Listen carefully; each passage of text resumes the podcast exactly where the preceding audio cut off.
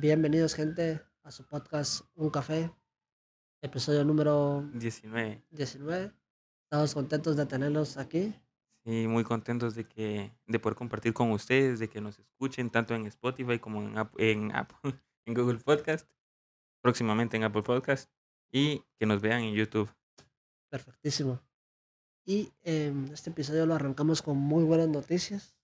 Ya era hora que nos tocaran buenas noticias porque en lo que nos venimos enterando en el episodio anterior, vayan a verlo eh, o escucharlo. eh, ya era momento que nos tocaran buenas noticias. Esta es una muy buena noticia porque al final sabemos que entre más actividades existan en el país, más tipos de recreación, no siempre lo mismo, eh, es positivo. Se viene una de las eh, exposiciones más curiosas, diría yo, en el tema del arte, la exposición de Van Gogh. Em, esta es una exposición llamativa, podría ser. Yo solo he visto eh, videos de esta.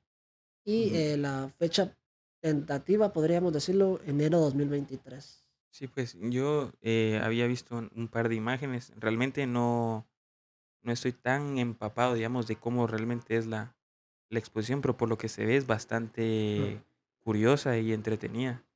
La exposición cuenta de como que de dos fases, dicen, más o menos hablando de, una manera general. Cuenta con una fase en la que usted entra a un cuarto en el cual pues van a ver como silloncitos, alfombras y todo.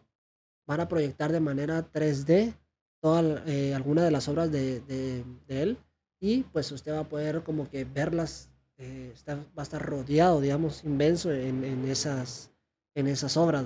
Usted va a quedar al centro y la, la segunda fase es, eh, te colocan unos lentes de realidad virtual y, y, digamos, usted lo van a guiar por, por un camino y va a poder como que ver de mejor manera igual otras obras de él. Sí, pues es como un- museo virtual dentro del museo para Exacto. poder tener una mejor experiencia, porque al final, eh, como usted decía, al ser como sus obras más importantes proyectadas, no es lo mismo, por ejemplo, como estar en el museo donde las exponen. Me imagino que algo así ha, ha de ser. Hay que, hay que investigar un poquito más para estar más eh, como al tanto de qué es lo que realmente es lo que van a... y hay también una parte donde usted va a poder pintar eh, muchas de las obras de él y las van a proyectar en, en- como en una pantalla gigante Sí, y- va a ser un poco más entretenido y, y para todas las edades. vivido el- la experiencia. Eso estaría muy, muy Va a haber dos, dos tipos de entradas, la general y la VIP.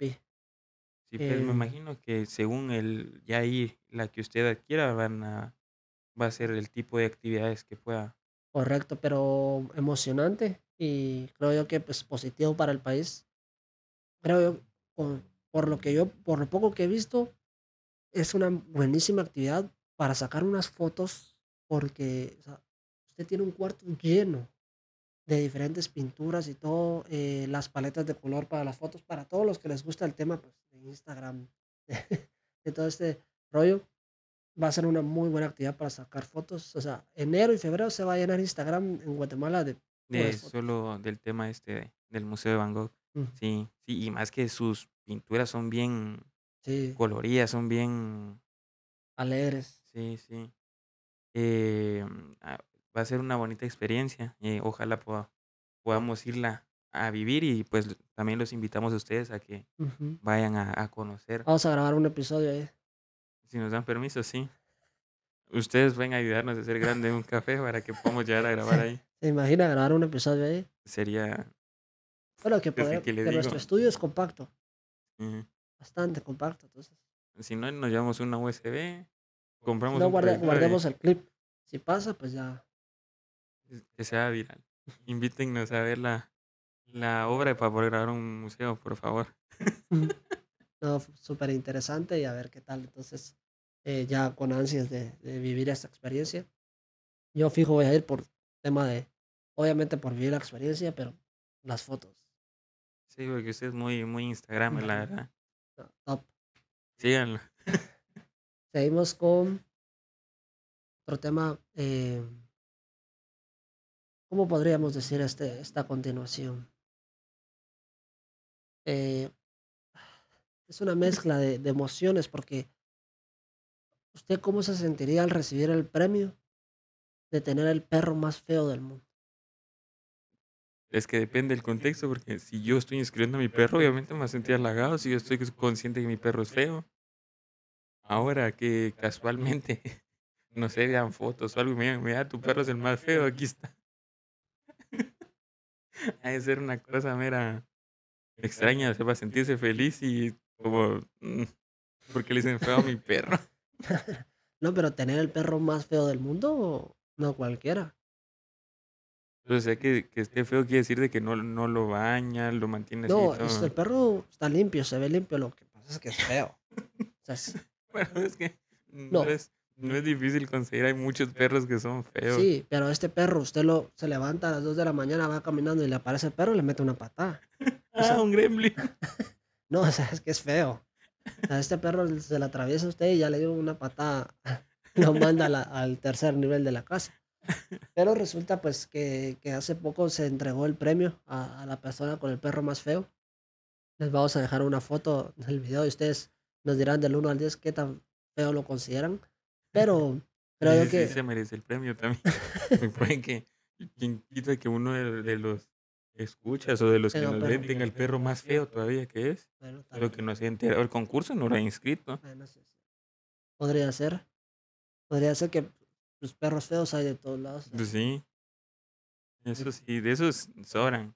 Mm.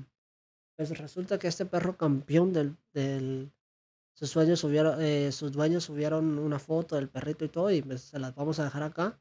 Ustedes coméntenos qué tan feo lo ven o si le darían un abrazo. Yo se lo voy a mostrar a usted y me dice si le daría un abrazo. A ver, Si le da un abrazo, le da una patada.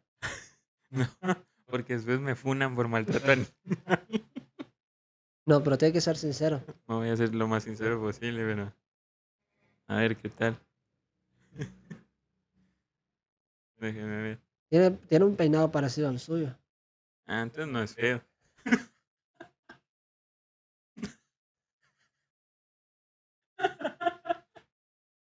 Dios me libre. Mm, No está tan feo. No. No, no está tan feo. Claro, Yo sí le daría un abrazo. Sí. Yo no lo podría patear, pero sí está más fea feo. la dueña, creo. bueno. Pero interesante el, el premio. ¿Tal para cuál dice usted? Mm, ¿Qué tal? ¿Cómo dice? Se pare, todo se parece a su dueño. Ay, no, pero de verdad que eh, qué curioso ese premio de- del perro más feo. Voy a buscar un perro feo y lo voy a inscribir. De repente gana. Ojalá. Sería interesante. Imagínate, ahí tengo el título del perro más feo. No cualquiera. No cualquiera.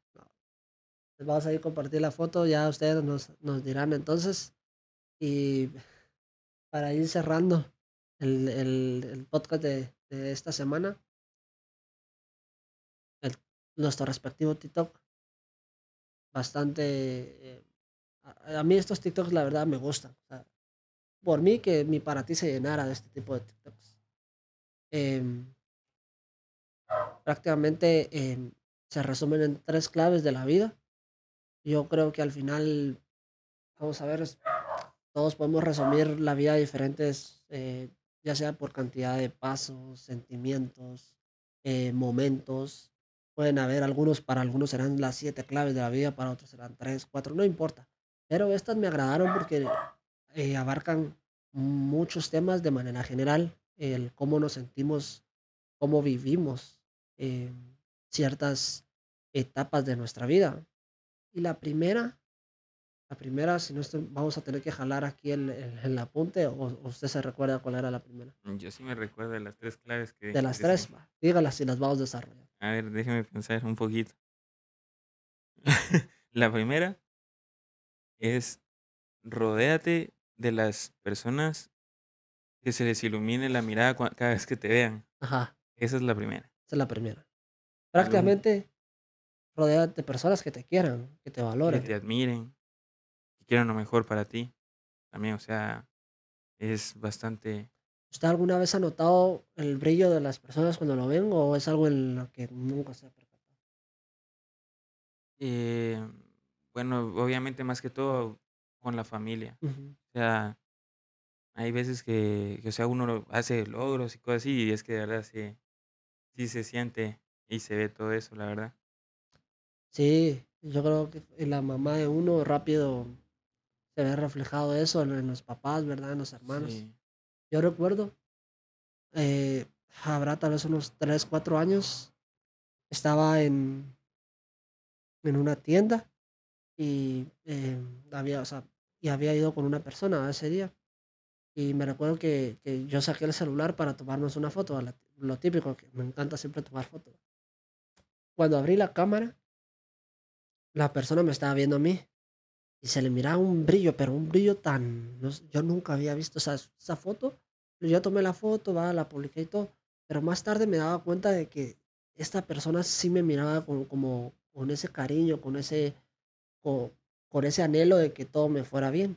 Y esa fue la primera vez que yo detecté que realmente los ojos dicen mucho de lo sí, que, transmiten como, mucho. Sí, eso es bastante claro, la verdad, sí. Es cierto que con solo, por ejemplo, ver a alguien cómo lo ve, puedes saber qué siente, porque al final, o sea, con la mirada puede transmitir infinidad de sentimientos, o sea, puede eh, transmitir rechazo, que lo quieren, como inconformidad, eh, incomodidad o comodidad, o sea, sí, los ojos puede transmitir cualquier tipo de... Sí, yo recuerdo esa vez, no sé, y de lástima. En el momento arrebatado borré la foto y todo, pero sí, sal- y era una persona que no hablaba mucho, así como no me transmitía tanto por palabras, ni, ni por escrito, ni nada. Era más por los ojos. Y esa vez quedé impactado yo porque es cierto, o sea, los ojos transmiten cariño y lo importante es rodearnos de estas personas que nos vean con, con ilusión, con, con ganas de vernos mejor. Sí, y ojo que también no cualquiera, no cualquiera lo ve a uno así. Sí, es cierto. O sea, e- esas personas de verdad valen mucho, Ujú. valen mucho. El segundo, déjeme recordar. La vez que no me recuerdo cuál era el Vas a segundo. tener que jalar. Yo le dije que pusieras el apunte más cerca y no quiso. El tercero sí me recuerdo. El segundo no. Vamos a ver. Segundo. Ah, no, entonces yo estaba mal. Yo estaba mal porque el segundo es el tercero. Pero dígalo, es que tiene ahí el apunte. Lento se llega más rápido. Es, es cierto. Sí. A veces por tomar decisiones muy arrebatadas, creo que nos salen las cosas eh, como un poco mal o, no da el resultado que queríamos. Hay casos de casos, o sea, al final hay momentos en los que uno tiene que reaccionar en el ratito, pero en cosas que van a influir bastante, por ejemplo, en lo largo de nuestra vida, creo que sí son cosas que hay que meditar bastante. Sí. co- confundimos la velocidad con... pero- Avance. exacto. Pensamos, bueno, entre más rápido vaya y entre más etapas supere, yo soy el mejor, obviamente, porque yo voy más rápido. Pero hay que entender que en este camino mm, la velocidad es, es, es un poco como Relativa. exacto, porque usted puede ir muy rápido, pero si en las diferentes etapas no vivió, no, no aprendió lo que tenía que aprender, yo tal vez puedo ir más lento, pero yo sí estoy absorbiendo todo el aprendizaje de las diferentes etapas. Entonces, cuando yo llegue a la par suya y toque la siguiente fase, a usted le va a tardar muchísimo más comprender un montón de etapas que las que yo llevo. Sí, pues aquí perfectamente cae la, el cuento o la analogía de, de la carrera de la tortuga con la liebre. O Ujú. sea, la liebre pues se va corriendo y de ver que no trae la tortuga, se duerme y la tortuga lo alcanza, lo rebasa y gana la carrera. Entonces, a, a eso mismo vamos, o sea, no por ser el más rápido, pues pu- que va a llegar mejor, digamos. Sí. Así. Yo conozco un caso de, de un sí, familiar lejano. Él, él cuando entró a la universidad, pues no pudo entrar con sus amigos, eran cuatro amigos, entraron tres y él se quedó como recibiendo un curso para poder entrar el siguiente año, ¿verdad? Resulta que sus tres amigos pues entraron, eh, empezaron a estudiar la, la carrera y él tuvo que pasar un año repasando todos los temas para poder ingresar a la carrera. Cuando él logró entrar, los amigos que, había, que habían ingresado antes, un año, sí llevaban algunas clases avanzadas y todo, pero les había costado también otras. Resulta que él en esos, en los siguientes tres años, termina la carrera, se gradúa y cierra antes que los amigos y hoy en día pues tiene, tiene un buen trabajo y creo yo que cuando yo conocí la, la historia de él y él, él, no la comentaba, eh, ve uno reflejado que por mucho que usted a veces llegue antes, si usted no se sabe desenvolver en, en esa etapa, va a venir otro que tal vez se preparó muchísimo mejor que usted y lo que a usted le tardó tres años, él lo va a hacer en uno. Sí, y al final, o sea, cabe eh, destacar de que básicamente le sacaron un año de ventaja y él cerró antes, o sea, esos casos se ven en todo momento, o sea, eh, al final en la universidad sí se ve de, de eso, de que hay gente que ya muy preparada, pero siente que ya tan preparada que todo va de chill y al final se Sí, van quedando, o sea, sus motivos tendrán, aquí no, no exacto. estamos para juzgarlos, pero así pasa. Y, y realmente yo creo que esto va a que la, las personas al ver de que me cuesta, entonces le voy a echar más ganas. Entonces voy a tratar de aprender de los más pequeños detalles y eso es lo que lo hace crecer a uno. Es cierto. Y decía, no sé dónde vi que cuando nos caemos o nos tropezamos, ¿verdad? Que prácticamente pues eh, quedamos tirados en el suelo y la gente sigue caminando. Nos paramos, nos sacudimos para no quedarnos con lo negativo, aprendemos de por qué nos caímos, damos un paso para atrás para tomar la vida y arrancamos. O sea, no hay nada de malo en eso. Y yo creo que ya es momento de decir, bueno, eh, no tengo que cerrar en cinco años si no soy un perdedor, o tengo que eh, tener un trabajo a tal edad porque si no, eh, aprende, crece y tu momento va a llegar. Porque el- no por querer ir muy acelerado, te vas a saltar aprendizaje que después lo vas a necesitar. Sí, eso es muy cierto. Y terminamos con el último, con la última clave. La cima de una montaña es el principio de otra. Yo creo que la, la frase describe muy bien porque como veníamos hablando del, del tema de la velocidad, cuando usted llega a la cima de la montaña, hay dos opciones. O usted se considera un ganador Y se y, conforma. exacto, y, y saca su silla y se sienta, o usted se considera alguien un poco más eh, con hambre, o sea, con, con ganas de más, y dice, bueno, esta, llegué a la cima, sí, qué bien, pero hay otra, Hay que seguir escalando. correcto. Sí, sí. Yo este, esta eh, como analogía, digamos, o esta clave que nos da este TikTok, también yo la había eh, escuchado de otra forma que para subir, eh, por ejemplo, niveles, hay que ir grada por grada por grada. No podemos pretender dar un mega salto de un nivel a otro sin todo este proceso. Y cuando uno llega a este nivel, hay que seguir. Al final, la, la, creo que una de las claves de la vida es ir aprendiendo, ir aprendiendo, ir aprendiendo y no conformarse con, con lo que uno ya tiene. O sea, uno tiene que ir a comerse el mundo. Sí, no, y pasa muchas veces que cuando logramos algo, como nos nos ha costado tanto, pensamos, bueno, me toca descansar un rato acá y, y parar, ¿verdad? O sea, bueno, descanso, me quedo viendo las vistas, las vistas encima de una, la cima de una montaña es preciosa.